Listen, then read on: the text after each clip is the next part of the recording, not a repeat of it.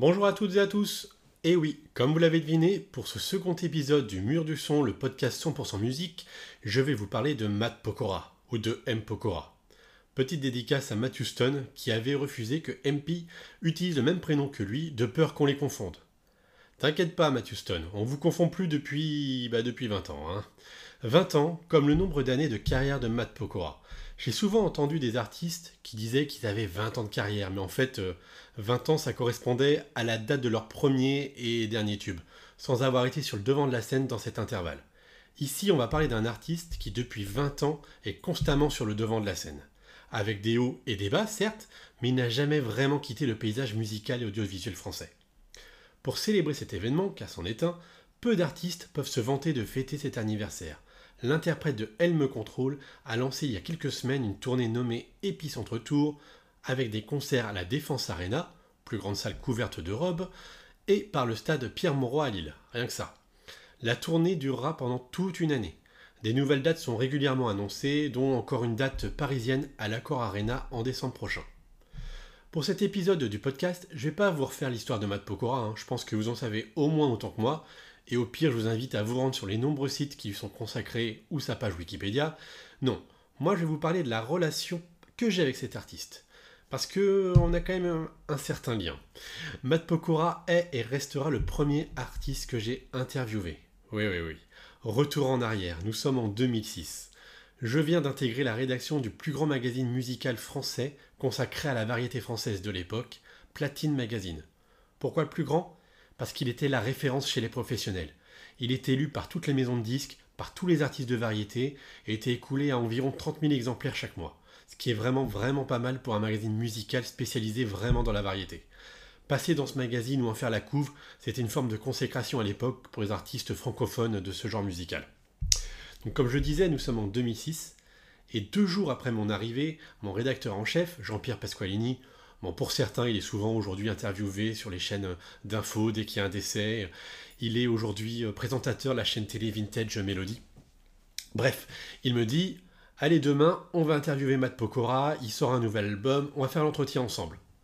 Moi, en 2006, j'ai 22 ans, je suis un tout petit peu plus vieux que Matt, et c'est pas du tout euh, ma tasse de thé, euh, Matt Pokora. Je le trouve prétentieux, musicalement, visuellement, c'est du sous Timberlake. Ses premiers succès ne me touchent absolument pas. À la limite, il y avait que Passe en toi que je trouvais vraiment pas mal. Mais bon, euh, je l'imaginais pas euh, faire long feu dans l'industrie de la musique. Hein.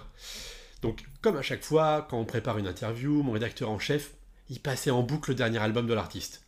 Donc la veille de l'entretien, j'ai dû écouter l'opus euh, de retour, c'était l'album qui sortait à l'époque, au moins 6-7 fois.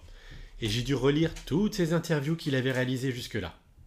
Bon, j'ai quand même l'impression, hein, c'est mon premier interview avec un artiste, et pour le coup un artiste connu, j'ai pas le droit à l'erreur.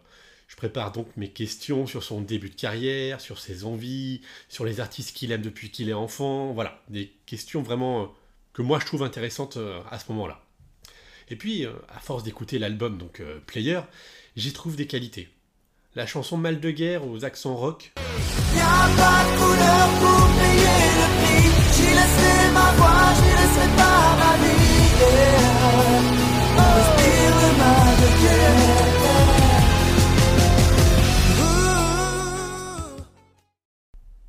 Soir, je lui dis tout. Regarde maman, de retour, même si sa phrase on veut tous marquer les esprits, moi je préfère marquer le RB, ça me conforte quand même dans l'idée que ce mec il est vraiment prétentieux. Hein. Bon. Bon, j'y trouve aussi des défauts avec euh, certaines naïvetés, euh, comme la chanson Cynthia. Euh. bref, on n'est pas là pour parler de cet album. Il était jeune aussi, il faut aussi remettre les choses dans leur contexte. J'ai les chocottes. Mais très vite, bah, en fait, je rencontre un jeune homme qui, bah, dès son arrivée, met tout le monde d'accord. Gentil, souriant, disponible. Il dit bonjour à tout le monde. Pas trahir un secret, j'en ai rencontré quelques artistes, euh, il y a très peu qui peuvent se reconnaître dans cette description. Hein. Et puis, bah, pendant près d'une heure, il échange avec nous, répond à nos questions, toujours avec le sourire. Et pourtant, je pense qu'il était aussi stressé que moi. Hein. Il avait euh, une vraie pression parce que je pense que c'était son première vraie interview. Hein. Lui, à l'époque, il a l'habitude des entretiens avec la presse jeune où il parle des couleurs qu'il préfère ou s'il porte des caleçons ou des boxers. Hein. Voilà. Là, il se retrouve à parler bah, musique, édition, plan de carrière, composition, projet d'avenir. Voilà. Il y a un vrai fond. Et lui aussi, sa gentillesse va jusqu'à ce qu'il me, rassure quand je pose mes questions. Tout ce que je pouvais penser de lui, en fait, s'évapore. Ce gars-là n'est pas du tout prétentieux. Il a de l'ambition, mais pas de la prétention. Il sait où il veut aller, et il va tout mettre en œuvre pour y arriver. Et je crois que c'est ce qui s'est passé durant ces 20 dernières années. Hein. À la sortie de l'interview, avec mon rédacteur en chef, on sait qu'on a réussi un très bel entretien. Et moi, j'ai fait une belle rencontre, vraiment. J'ai rencontré un mec de 20 ans qui, en fait, bah, ça pourrait être mon pote. Hein. On a grandi avec des influences musicales communes des États-Unis, euh, Michael Jackson, la pop américaine. Euh, son premier concert, c'était les Backstreet Boys, voilà, de ce que je pouvais écouter moi à l'époque. On aime le sport, on a des valeurs en commun, la famille, le travail. Voilà. À l'époque, il aurait fallu qu'il rencontre tous les gens autour de moi pour leur prouver qu'ils ont tort. Non, non, c'est pas un branleur qui se prend pour quelqu'un d'autre, c'est un vrai mec qui travaille. Et hop, le mois suivant, l'interview sort sur plusieurs pages, hein, je crois qu'il fait six pages, avec comme titre M. Pokora, le nouveau Clo-Clo.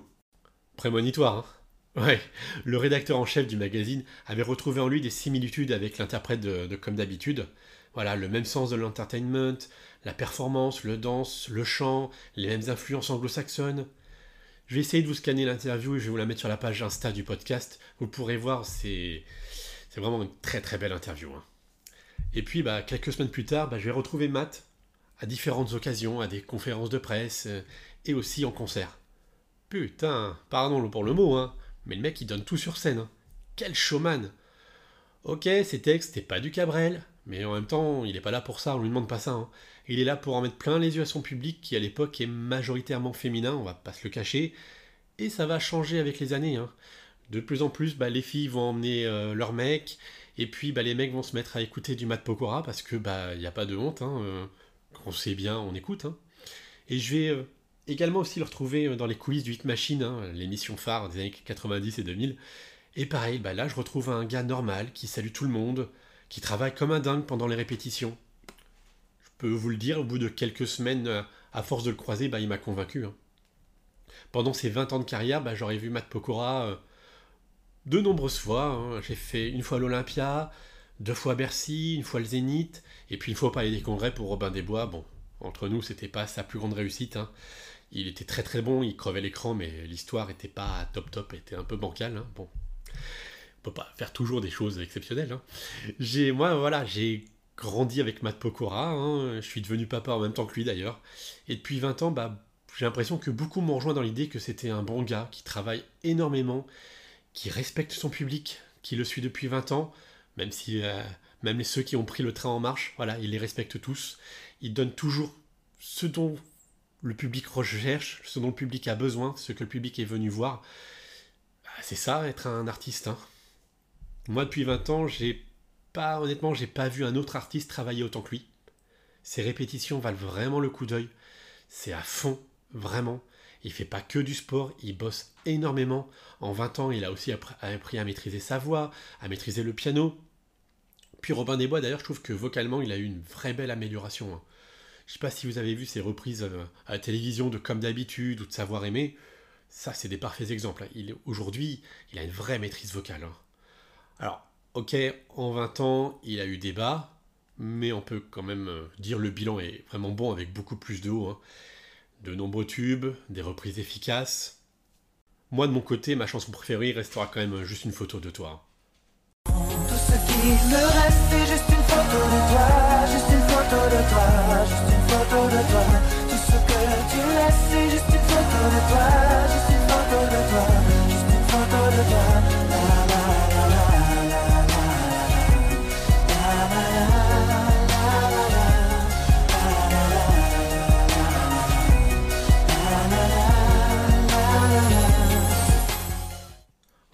obligé de la diffuser parce que j'aime beaucoup et euh, j'aimerais bien qu'il l'entende un jour chanter euh, piano-voix vraiment euh, très calmement et je pense que c'est une excellente chanson.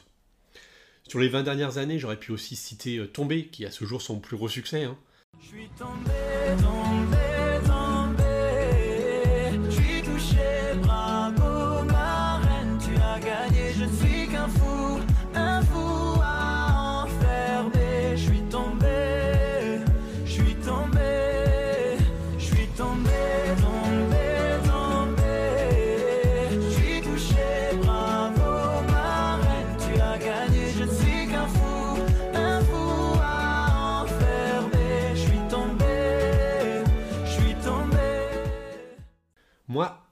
pour le coup, il y a une chanson que j'avais adoré le voir performer sur scène, c'est Danse sur ma musique.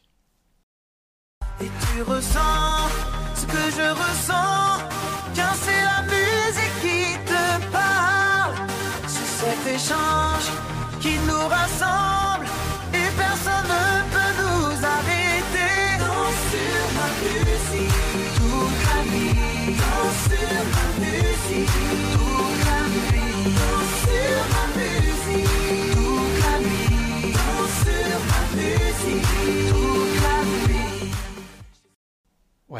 c'est un tube. hein. Et c'est un tube qui est jamais sorti. Et c'est bien dommage parce qu'elle l'envoie celle-là. hein.